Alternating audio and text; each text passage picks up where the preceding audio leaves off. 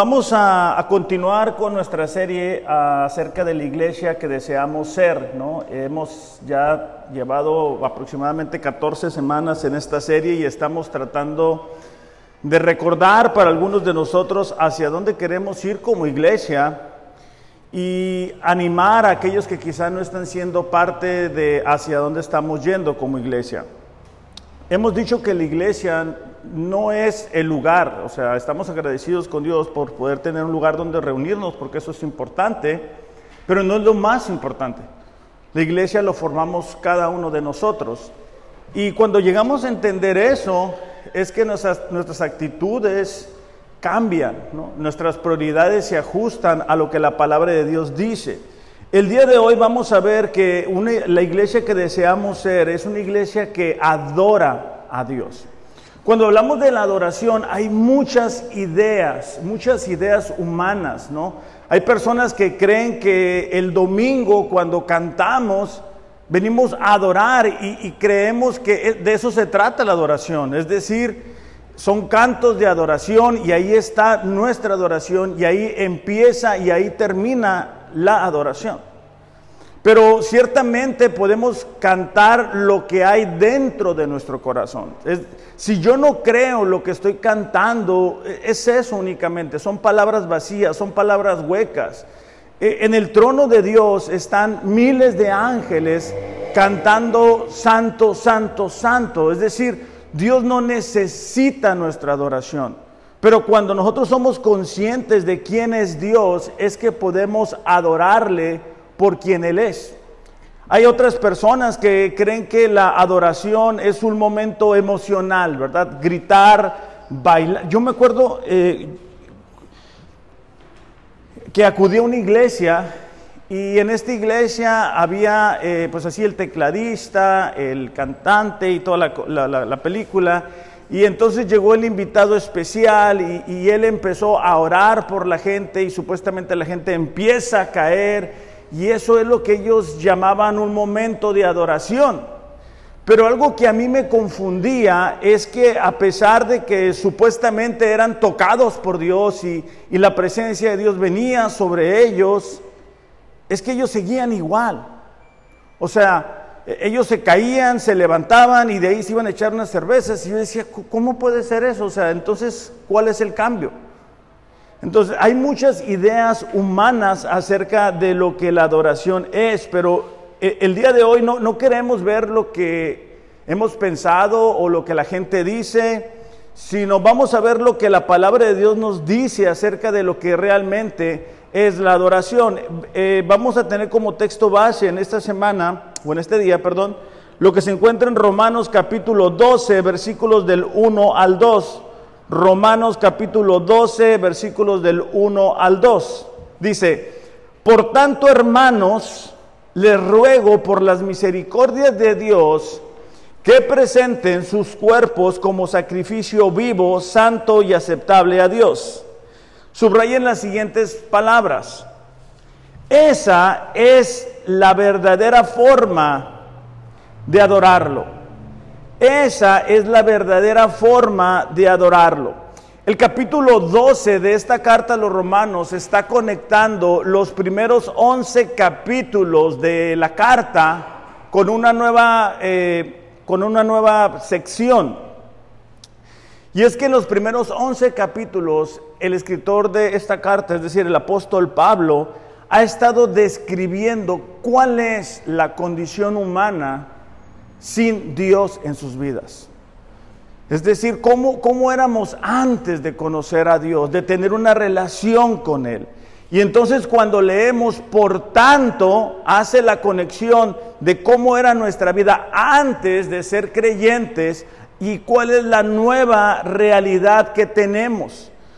Nosotros no podemos adorar genuinamente si no entendemos cuál era nuestra condición. Nosotros no podemos entender cuán grande es nuestro Dios si no reconocemos cuán necesitados estamos de Él. Déjame te pregunto esto. Voy a, es un ejemplo nada más, no quiero que nadie se asuste. Vamos a suponer que cierras tus ojos y ya no los vas a abrir aquí. Vas a estar delante de Dios. Y estás delante de Dios y Él te hace una pregunta. ¿Por qué debo dejarte pasar? Hablando de estar en su presencia. ¿Cuál sería tu respuesta? Tu respuesta sería, pues porque fui un buen cristiano, porque iba los domingos, porque no robé, porque no fui infiel, porque yo hice esto, porque yo hice aquello. ¿Cuál sería nuestra respuesta? Cualquier respuesta que comience con el yo es una respuesta equivocada. No vamos a estar delante de Dios, no vamos a estar en su presencia de manera eterna por nosotros. No hay algo que hemos hecho aquí en la tierra que sea digno de ser recompensado allá. Es gracias al sacrificio que Jesús hizo en la cruz por nosotros que tenemos acceso a Dios. Es gracias al sacrificio de Jesús que nuestras vidas toman otro rumbo. Y si nosotros no somos conscientes de eso, no vamos a poder adorarle por todo lo bueno que Él ha sido. La Biblia declara, ¿verdad?, que no hay quien pueda ser justo delante de Dios, pero su misericordia nos ha alcanzado. O sea, acuérdate cuando te acercaste a Dios. Cierra tus ojos. Acuérdate cuando te acercaste a Dios. ¿Cómo era tu vida? O sea, tú puedes decir, no, hombre, yo era un super creyente, yo era una buena persona, entonces Dios vio mi potencial y dijo, este no se me puede ir, este yo lo necesito. Porque la mayoría de nosotros cuando entregamos o rendimos nuestra vida a Él, estábamos en un lugar de donde ya no podíamos avanzar. Habíamos experimentado la frustración, la desesperación de intentar encontrar el propósito de la vida y no hacerlo. Quizá algunos llegamos porque estamos enfrentando una situación extrema, difícil en nuestro diario vivir y llegamos a un lugar donde ya no había salida, donde nuestros recursos ya no nos alcanzaban. Y justamente ahí alguien nos habló de Dios y que Él podía ayudarnos en medio de lo que estábamos enfrentando. Fue su misericordia la que nos alcanzó. Entonces Pablo está diciendo, gracias a esa misericordia es que ustedes pueden tener una nueva naturaleza. Por eso es que debe de haber adoración en sus corazones. Es la respuesta lógica, es la respuesta normal. Algunas de las misericordias de Dios en nuestras vidas es su amor.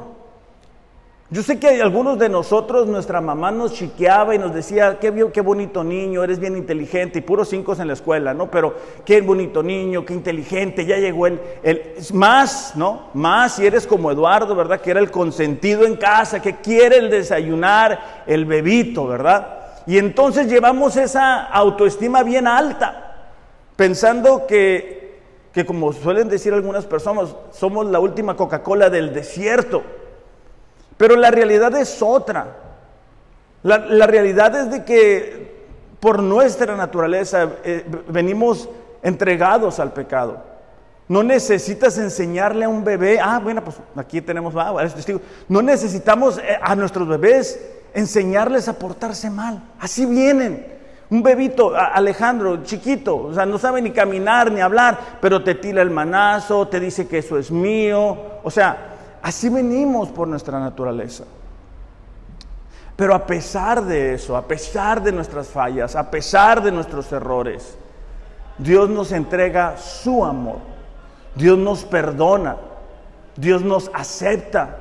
¿Cuántas veces batallamos en esta vida para poder ser aceptado por algún grupo de personas? Desde que vamos en la escuela queremos sentirnos aceptados por el grupo de los estos o de los aquellos y hasta nos cambiamos de peinado y nos cambiamos diferente, hablamos distinto para podernos sentir aceptados. La reconciliación. Nosotros no podemos reconciliarnos con Dios por nuestras fuerzas, por nuestras capacidades, por lo bien que hacemos algo. Fue Jesús muriendo en esa cruz, reconciliándonos con el Padre. Y si solamente lo recordamos el día que pasan la pasión de Cristo, ¿verdad? En la televisión y lloramos porque Jesús fue golpeado, fue lastimado y ahí queda, nuestra adoración no va a poder llegar más allá de lo que cantamos. Algunos de nosotros experimentamos alguna esclavitud, ¿verdad? Alguna adicción. Y en Cristo encontramos la libertad. La, libertad a cualquier forma de pecado. Hay gente que no puede parar de decir mentiras o haber algo equivocado en la televisión o algún tipo de sustancia, alcohol, droga, lo que sea. Y en Cristo, ¿verdad? Encontramos esa libertad. También en Dios, gracias a su misericordia, encontramos un propósito. Yo recuerdo haber estado eh, joven en mi vida y, yo pensando que la vida se trataba de, alcanzar dinero y, y, que eso me iba a hacer feliz. Y haber alcanzado tener dinero y decir, de esto se trata la vida. Porque en lo profundo de mi corazón experimentaba un vacío. Entonces, cuando nosotros somos alcanzados por la misericordia de Dios, encontramos ese propósito para el cual fuimos creados. También, gracias a su misericordia, es que Él escucha nuestras oraciones. ¿Por qué, Dios debería de escucharte? ¿Por qué Dios debería de atender tu oración? Entonces, todas esas son las misericordias de las cuales Pablo está hablando. Ahora ya no somos ya no estamos alejados de él, tenemos una relación, podemos estar cercanos. Yo sé que, hay gente que dice, porque yo los conozco, no, yo, oro y, Dios me habla y le contesto y, y hay una comunicación que ellos creen que existe, pero la Biblia es clara que el único mediador entre nosotros y Dios es Cristo y es creer que Él murió en esa cruz. En el libro de Lucas, encontramos un texto que nos va a ayudar a recordar por, cuestión de tiempo, este, yo no lo voy a alcanzar a leer todo, pero un fariseo llamado eh, Simón invita a Jesús a su casa y en aquel tiempo las puertas se dejaban abiertas cuando un, un maestro, un rabí venía a casa para que la gente de afuera pudiera escuchar y aprender. Entonces las puertas está abierta. Eh, este fariseo Simón invita a Jesús, pero hay una mujer que llega sin ser invitada necesariamente. Y es una mujer que la Biblia eh, describe como una pecadora. Y ella derrama sobre Jesús un perfume caro. ¿Ok? La mentalidad de este fariseo era decir, si, él fuera realmente el Hijo de Dios, no estuviera recibiendo lo que esta mujer acaba de hacer. Entonces Jesús le va a contar una historia a Simón, y es lo que quiero rescatar para nosotros, para ayudar a entender de lo que realmente se trata la adoración. Versículo 41 eh, de Lucas capítulo 7. Cierto prestamista, dice, tenía dos deudores. Uno le debía 500 denarios, lo vamos a actualizar, ¿verdad? 500 eh, dólares y otro 50. No teniendo ellos con qué pagar, perdonó generosamente a los dos. O sea, ninguno de los dos le iba a pagar. Y perdona la deuda a ambos. Hace una pregunta Jesús.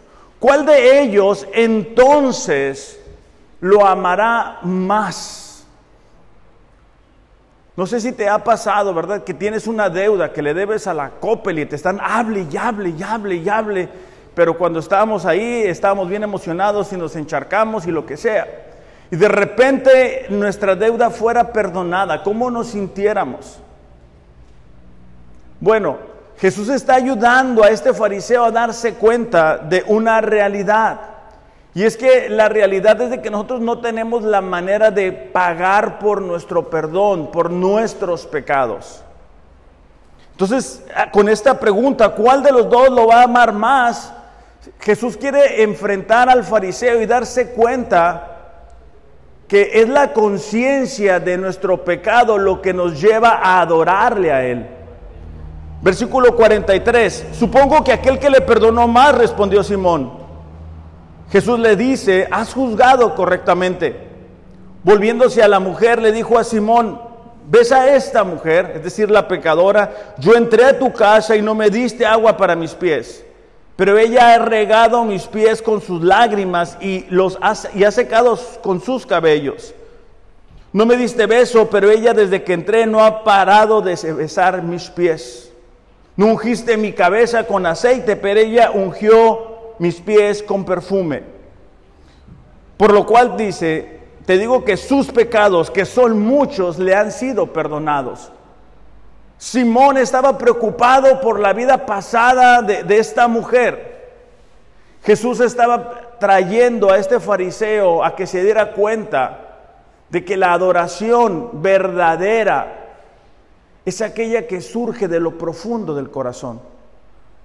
Cuando nosotros entendemos y decimos, ah, mira cómo estoy, es gracias a Dios, mira la familia que tengo, Mira la libertad que ahora puedo experimentar.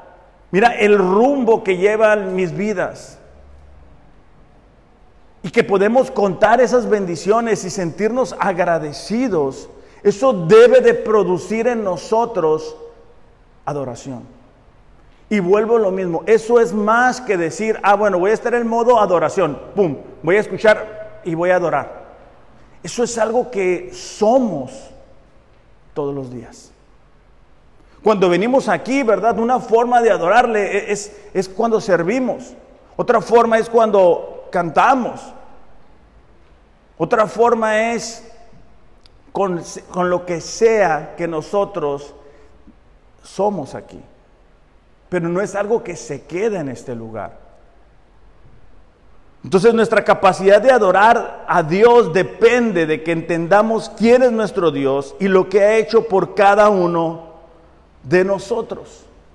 El mismo apóstol Pablo, de verdad, ahorita que decía Carlos, él comentaba, gracias a la misericordia de Dios es que ya no soy como antes era. Él reconocía que su futuro era distinto gracias a lo que Dios había hecho por él. Entonces, cuando Pablo está empezando este capítulo 12 y dice, por lo tanto, por las misericordias de Dios, yo les ruego, hermanos, que presenten sus cuerpos, porque esa es la verdadera forma de adorarlo. Él está diciendo, es mucho más que canciones. Y más si son canciones que dicen tres letras, tres palabras y se repiten y se repiten y se repiten y se repiten. Entonces, es mucho más que eso. En los minutos que me quedan, quiero que veamos tres elementos en una verdadera adoración. Tres elementos en una adoración verdadera. Y, vamos a ir juntos en este eh, texto, en Romanos 12.1, dice, por tanto, hermanos, les ruego por las misericordias de Dios que presenten sus cuerpos. O sea, el primer elemento que debe de estar en nuestra adoración son nuestros cuerpos. Esta palabra expresión eh, de, de presentar es rendir o entregar. Significa que todo lo que somos se lo debemos de entregar a Dios como adoración. En donde sea que nosotros vamos con nuestro cuerpo, debemos adorarle. En nuestro trabajo, en el cuidado de nuestro esposo, en el cuidado de nuestra esposa antes, cuando no conocíamos a Dios, utilizábamos el cuerpo para pecar, para ir a un lugar, hacer cosas incorrectas, cosas indebidas. Algunos quizá ingeríamos alguna bebida, alguna sustancia.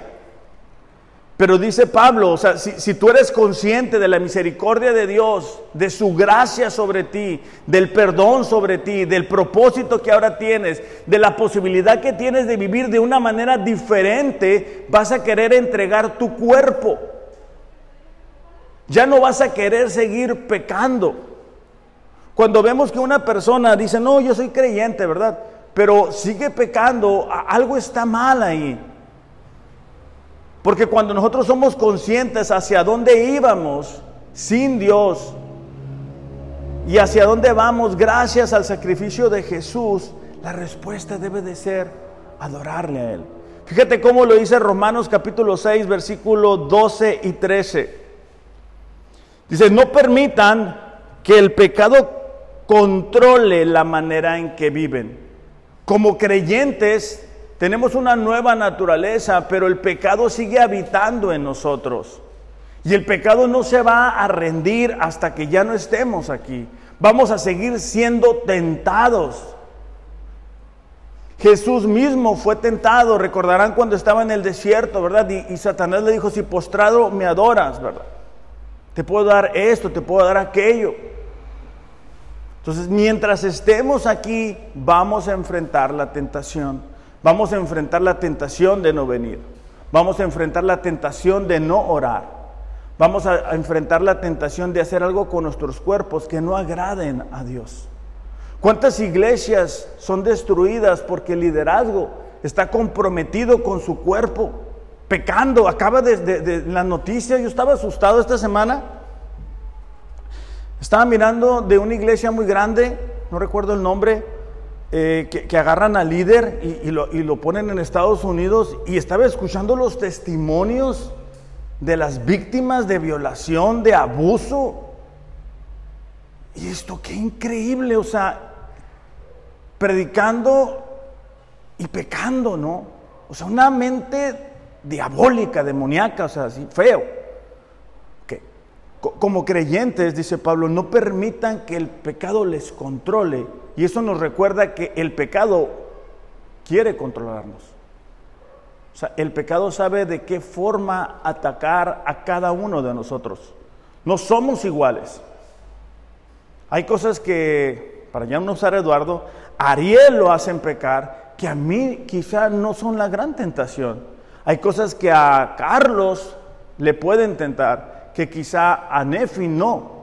Entonces el enemigo va a buscar la manera de poner tentaciones a nuestro alrededor para controlarnos. Ya les he dicho antes, el pecado no es una mascota que tú sacas en la noche a pasear para entretenerte. El pecado es la razón por la cual como sociedad estamos sufriendo, por la cual hay tantos divorcios, por la cual hay muchos jóvenes que se están perdiendo que están cayendo en, redes de pecado a muy corta edad. El pecado por eso es que ahora ya, ya no ocupas ir a ninguna parte, ¿verdad? En el celular lo puedes encontrar con gran facilidad. Entonces dice, no caigan ante los deseos pecaminosos, no dejen que ninguna parte de su cuerpo se convierta en un instrumento del mal para servir al pecado. En cambio, entréguense completamente a Dios porque antes estaban muertos, pero ahora tienen una vida nueva. Usen todo su cuerpo como un instrumento para hacer lo que es correcto para la gloria de Dios. Hace un momento, eh, Nefi y Brian, me parece, fueron a entregar unas tarjetitas aquí al mercadito, este, invitando a la gente a venir a la iglesia. ¿Y eso qué es? Ofrecer su cuerpo. Ellos tuvieron que mover sus piececillos y, uno detrás del otro, ¿verdad? Y, hacerlo. Hay otras personas que no. Hay otras personas que venir, ¿verdad? En la semana prefieren no hacerlo. No quieren ofrecer su cuerpo. Es, mejor quedarse acostado. Es mejor ceder ante el cansancio. Pero vuelvo a lo mismo.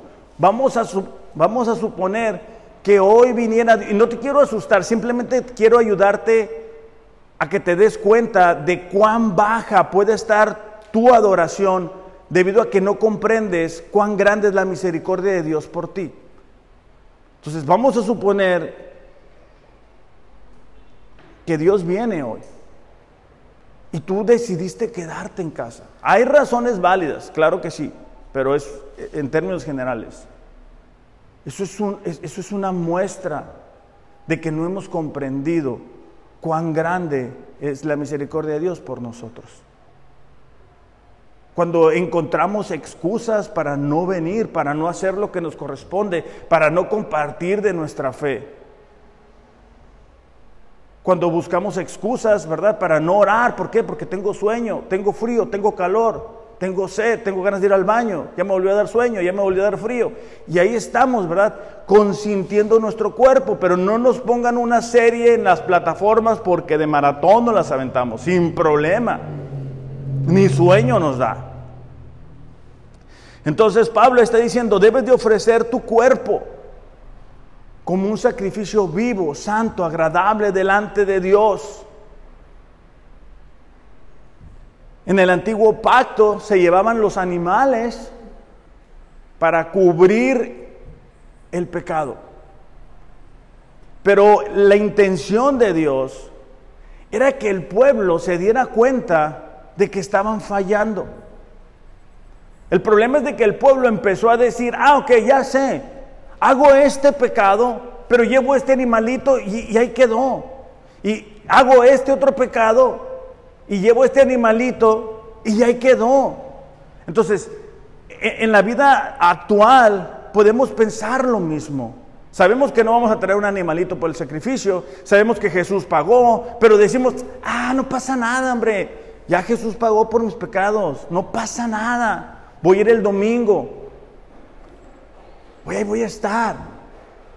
Y entonces no nos damos cuenta de cuán grande es la misericordia de Dios por nosotros. Y esa, esa, esa misericordia debería de motivarnos a quererle ofrecer a Dios lo mejor que tenemos. No, no, sé si a ti te pasa, pero a mí me sucedió la semana pasada que iba manejando ¿ah? y no sé por qué, pero siempre hay uno que, se quiere ir por la derecha y meterse enfrente. Ah, entonces esos me tocan a mí seguido. Entonces ahí voy y se quiere meter por la derecha. Entonces dije, ok, está bien, le voy a dar chance. Me paré, se metió. Más adelantito encontró otro agujero por donde salirse y se volvió a sacar y le volvió a pisar y se volvió a encontrar con un carro, se volvió a detener y se me quiso volver a meter. ¿Qué creen que yo hice? ¿Creen que lo dejé pasar? ¿Quién dijo que no? Muy mal, Martín. Exactamente, ya no lo dejé. ¿Por qué? Porque dije, no, ya te dejé pasar atrás. Ahora, ¿por, qué? Porque en ese momento se me acabó la misericordia. ¿Me, explico? Como, como, si yo no me equivocara, como si yo no lo hiciera, como si yo nunca cortara, como si nunca me pasara los semáforos. Y es que así es nuestra humanidad. Perdonamos una vez, pero ya la otra ya no. Ok, Dios no es así. Quiero decir que me arrepentí en el momento y dije, perdóname Dios, ah, pero bueno. Dios no es así. Sus misericordias son nuevas cada mañana. Tú te equivocas hoy, mañana, pasado mañana y Dios te va a volver a perdonar. No te lo estoy diciendo para que digas, ah, bueno, entonces me cuesta dormir. No, date cuenta cuán grande es el amor de Dios. O sea, déjame te doy este ejemplo para los hombres que están felizmente casados. Tu esposa te ama. ¿Cómo estás? Algunos de nosotros ya, ya ha pasado el tiempo y, ya no estábamos, bueno, ya no estamos como estábamos antes, ¿verdad? Físicamente. Algunos ya el cabello ya se pintó de otro color, que no voy a decir nombres. Que a pesar de eso, tu esposa te ama. Y tú lo sabes. Porque a pesar de que a veces no llegamos con la mejor actitud, e, e, ella nos sigue dando muestras de amor. Eso no es una licencia para serle infiel. O sea, eso no es para que digas, ah, bueno, de todas maneras me ama, voy a... No, es una motivación que nosotros debemos de tener para responder al amor de nuestra esposa. Que traduciéndolo a Dios es lo mismo. Si tú entiendes cuán grande es el amor de Dios, si tú te acuerdas, mira, yo cómo pensaba, mira, yo cómo esto. anoche pasó una situación, eh, Mía tiene la tendencia, Mía, mi hija, de querer invitar a la gente a la iglesia. E, el problema es que yo entiendo, no toda la gente responde. El asunto con ella es que ella sufre, ella llora cuando cuando invita y, no responden, ella sufre. Y yo sufro junto con ella. En la mañana me dijo, te tengo la mejor noticia, me dijo.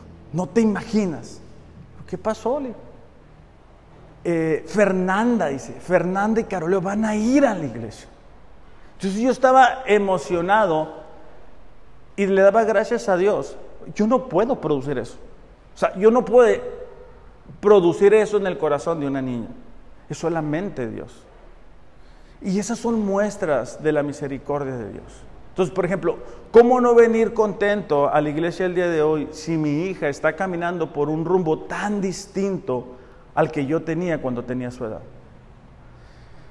Entonces, el problema es que muchas veces pasamos por alto eso y estamos haciendo las cosas sin realmente entenderlas, sin realmente sentirlas. Físicamente podemos estar aquí, pero nuestra mente está en, lo que vamos a comer, en que ya traemos hambre, en que a lo mejor no alcanzamos a desayunar, en cosas que tenemos que hacer. Mañana es lunes, los niños algunos vuelven a la escuela, tengo que ir a trabajar mañana, que tenemos que recordar. Gracias a Dios que tenemos un cuerpo. Gracias a Dios que podemos ir de un lugar a otro. Malaquías capítulo 1, versículo 6, es un reclamo que Dios hace a su pueblo porque su pueblo empezó a hacer los sacrificios de forma exterior, es decir, sin sentirlo en el corazón. Y hay momentos en los cuales nosotros estamos sufriendo, estamos llorando y, decimos, gracias Dios, porque tú nos puedes entender. Pero hay otros momentos en los cuales debería de darnos miedo saber y recordar que Dios conoce lo que hay en nuestro interior. Para el pueblo de Israel era este segundo caso. Ellos llevaban el sacrificio, pero sin realmente estar arrepentidos. Ellos llevaban eso que la ley les pedía, pero sin realmente querer cambiar. Malaquías 1, capítulo, eh, capítulo 1, versículo 6 dice, el Señor de los ejércitos celestiales dice a los sacerdotes, un hijo honra a su padre, un sirviente respeta a su señor. Si yo soy padre y su señor, ¿dónde están el honor y el respeto que yo merezco? Ustedes, dice, han tratado mi nombre con desprecio. No obstante, preguntan, ¿de qué manera hemos tratado tu nombre con desprecio. O sea, Dios dice, ok, ustedes dicen que yo soy su Dios, ustedes dicen que yo soy su Padre, ustedes dicen que me conocen. Entonces, entonces, ¿por qué no me honran? O sea, entonces, ¿por qué no me respetan? Mostraron desprecio al ofrecer sacrificios contaminados sobre mi altar. Y preguntan, ¿cómo hemos contaminado los sacrificios? Versículo 8. Ofrecen animales ciegos como sacrificio. ¿Acaso no está mal? ¿No está mal también ofrecer animales lisiados y enfermos? Israel, su nación, empezó a decir, bueno, ok, voy a pecar el fin de semana, tengo que cubrir ese pecado, voy a revisar dentro de los animales que yo tengo, ¿cuál es el que no sirve? O sea, ¿cuál, es el que no voy a poder vender? ¿Cuál es el que necesito deshacerme? De todas maneras, no, lo voy a, no voy a poder obtener algún beneficio de él. Y era lo que le ofrecían a Dios. Intenten, dice, dar este tipo de regalos al gobernador y vean qué contento se pone. Dice el Señor de los ejércitos. O sea, Dios dice, ok, Ustedes dicen que me conocen, que soy su Dios, que soy su Señor, pero cuando se trata de darme a mí algo, me dan lo que no les sirve. Me dan lo que no quieren. Trayéndolo a nuestro tiempo, muchas veces con nuestro cuerpo le damos a Dios lo que nos queda. O sea, los cinco minutos antes de dormir, es cuando hacemos recuerdo de Dios y quizá podemos orar cinco minutos, quizá venir una vez a la semana, pero nos olvidamos de Dios durante toda la semana. Entonces, tenemos que presentar nuestros cuerpos, pero también tenemos que presentar nuestra mente. Romanos capítulo 12, versículo 2 dice, no se adapten a este mundo, sino transfórmense mediante la renovación de su mente.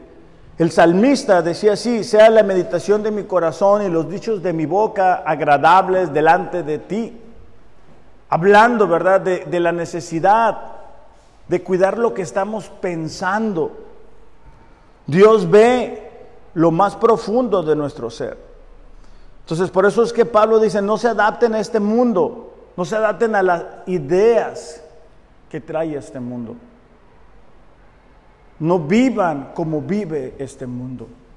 No se dejen llevar por la corriente, que es mucha la presión de ideas, de pensamientos, de formas, de modas, sino tienen que renovar su manera de pensar, tienen que cuidar lo que están pensando. Cuando tú estás pensando maneras de pecar, no puedes adorar a Dios. Jesús dijo, ¿verdad? Si tú codices en tu corazón a una mujer, ya pecaste en tu corazón. Si nosotros estamos maquinando, o como digo yo, craneando cosas que no debemos, ¿verdad? No podemos adorar a Dios con nuestros pensamientos, con lo que hay en nuestra mente.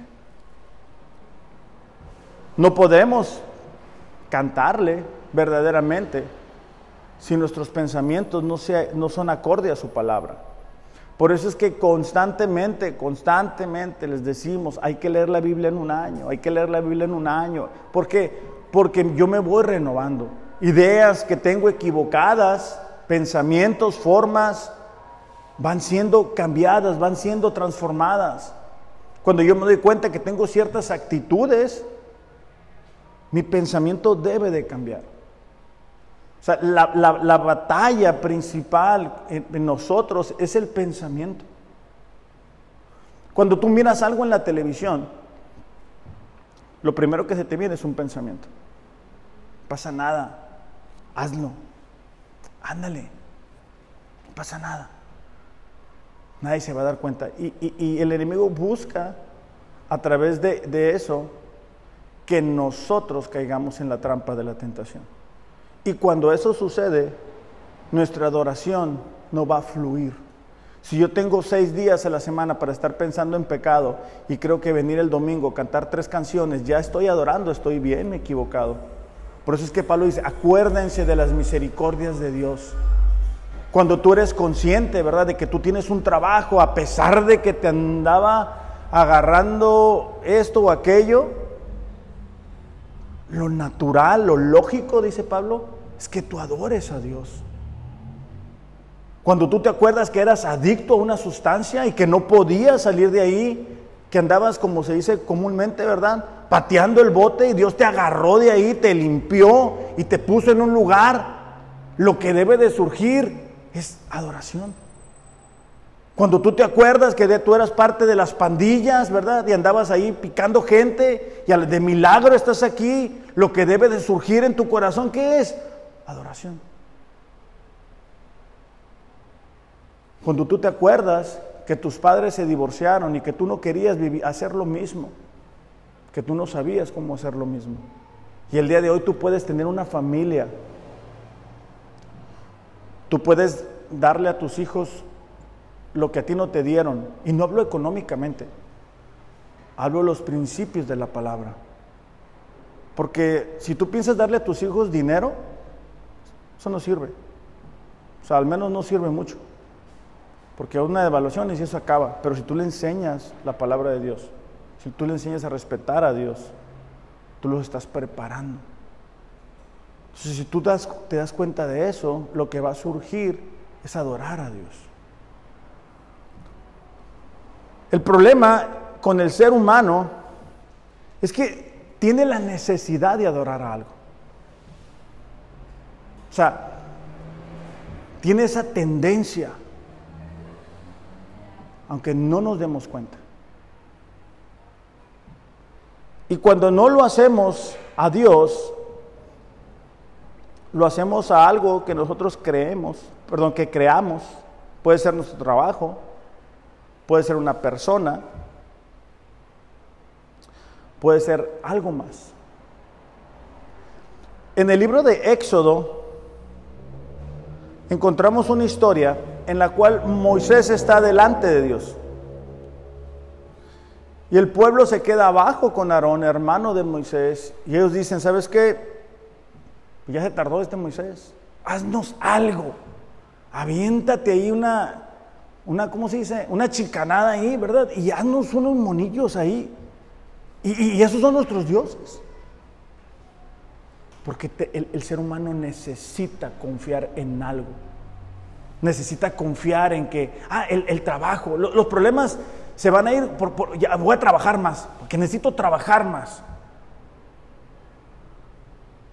No, no, con, esta persona, con, esta persona sí voy a ser feliz. Cuando tenga esto, entonces voy a estar pleno. Entonces voy a entender de qué se trata la vida. Todos esos son ídolos. Éxodo 32, 7 dice Dios a Moisés, desciende porque tu pueblo que sacaste de la tierra de Egipto se ha corrompido que pronto, dice, se han apartado del camino que yo les mandé. Se han hecho un becerro de fundición y lo han adorado y le han ofrecido sacrificios. O sea, Dios estaba con Moisés y Dios estaba mirando el degenere que traía el pueblo ahí abajo. Ahorita nos estamos dando cuenta cuántas ideas hay humanas, ídolos, que dicen, ah, bueno, si, creemos esto, entonces vamos a ser felices. Entonces nuestros jóvenes se van a sentir bien, pobrecitos. Si permitimos cosas que van en contra de la palabra de Dios, entonces ya la sociedad va a estar bien. Y te das cuenta que cada vez está peor.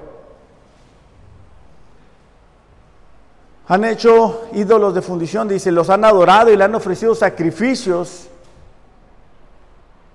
Entonces, cuando adoramos algo fuera de Dios, eso tiene el poder de corromper, dice Dios, se han corrompido. Y, corromper es alterar la naturaleza de algo, es estropear, es pervertir, es cambiar. Ellos conocían al Dios verdadero. Pero al no entregarle al Dios verdadero su adoración, lo que trajo como consecuencia es que ellos hicieron ídolos y se contaminaron.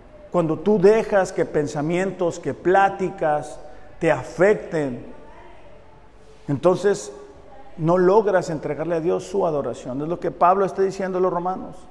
No se conformen. Esa palabra conformarse es lo que le da ah, forma a algo de afuera hacia adentro.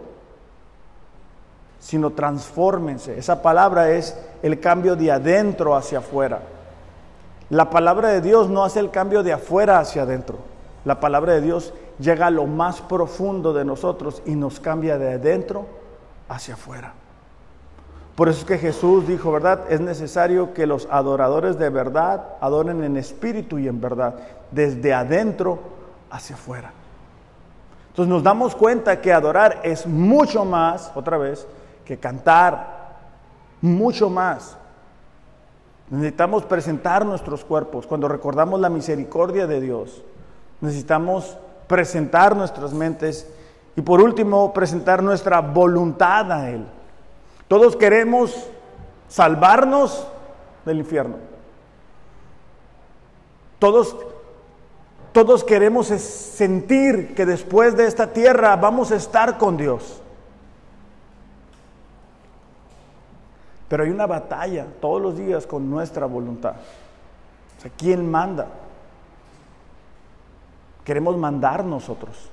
O sea, queremos ser salvos, pero queremos hacer lo que queremos hacer, lo que la carne nos manda hacer.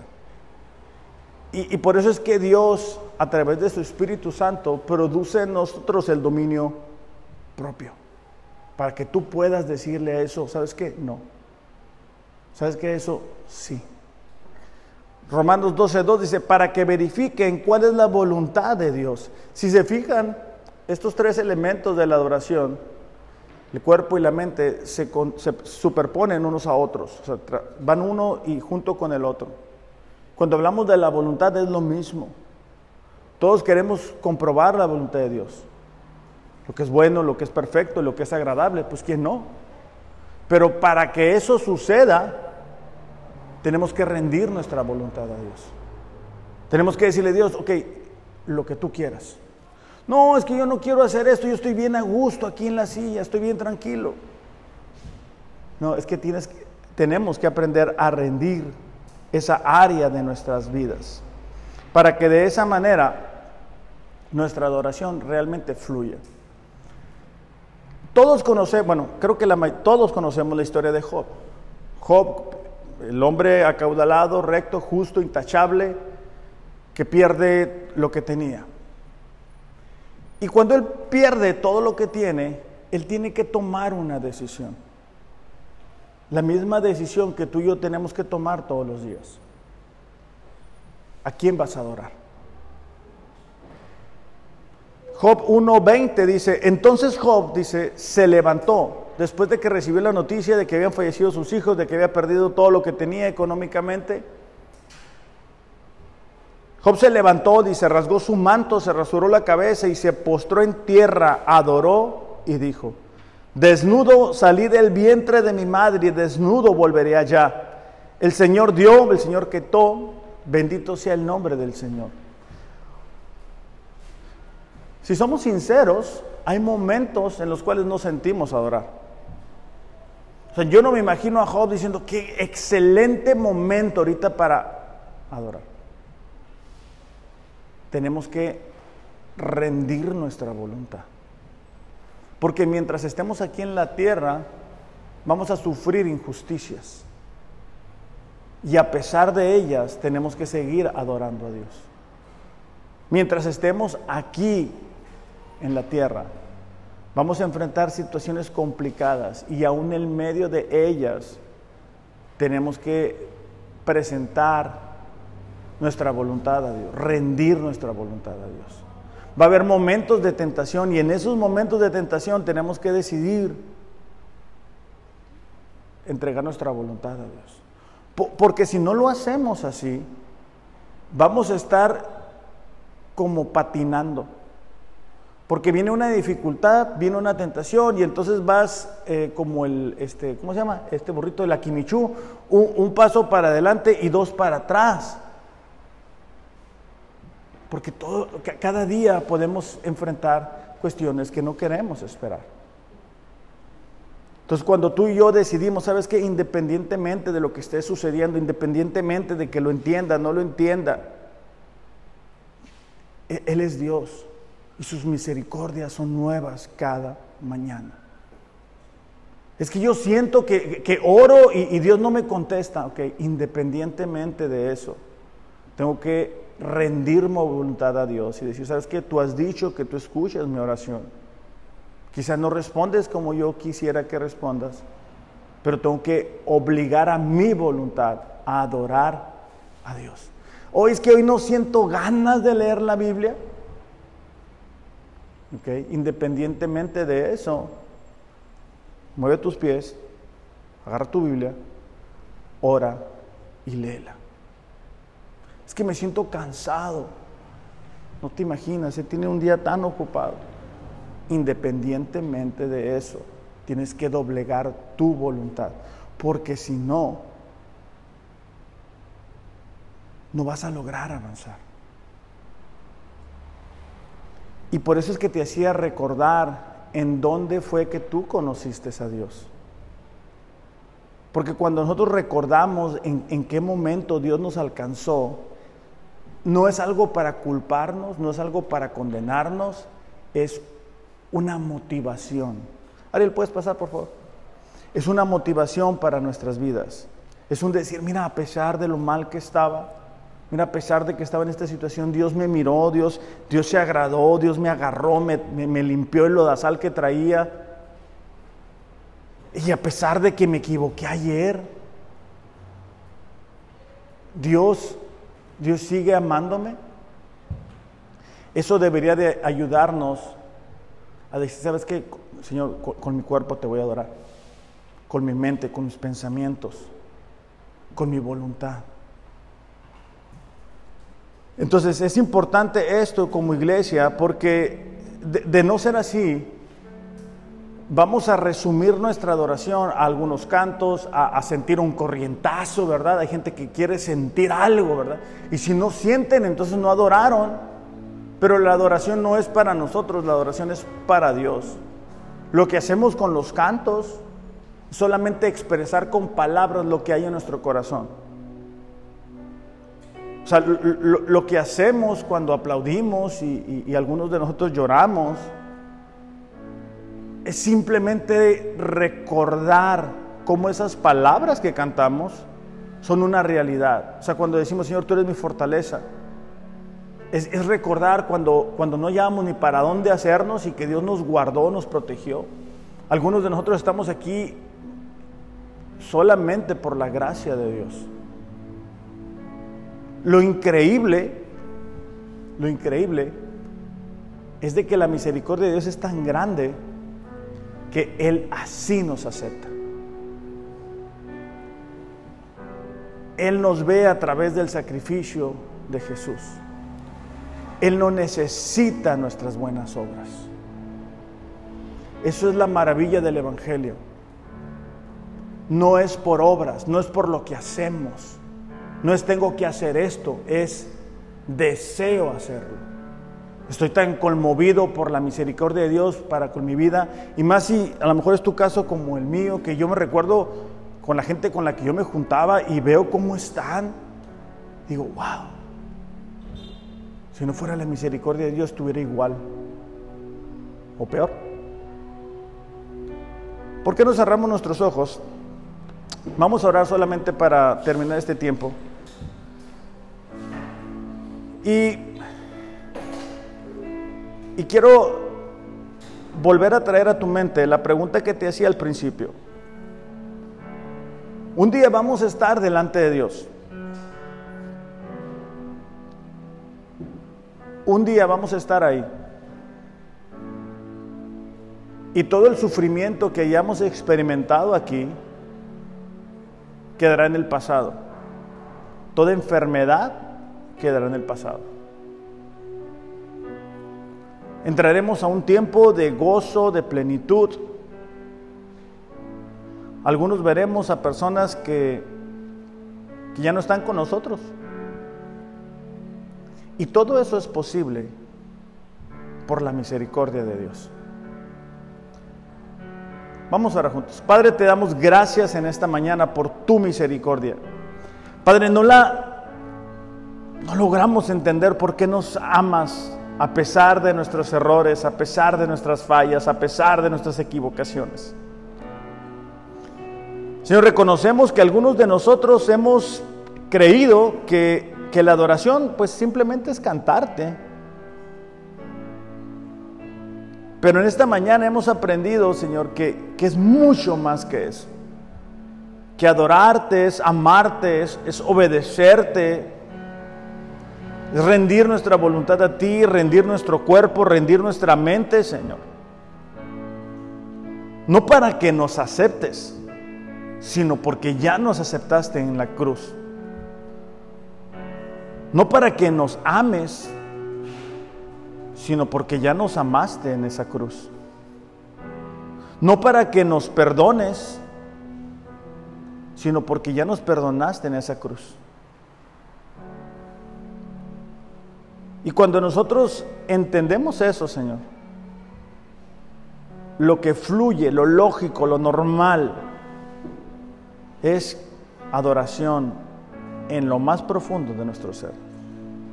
Ayúdanos a recordar, Padre, estos elementos de una verdadera adoración, Señor. Nuestro cuerpo, nuestra mente y nuestra voluntad, Señor. Te damos gracias porque tú eres bueno, porque tú eres fiel. En el nombre de Jesús. Amén. Iglesia, que tengan un excelente, excelente domingo. Reflexionen eh, acerca de lo que hemos estudiado. Los amo, pero Dios les ama más. Gracias.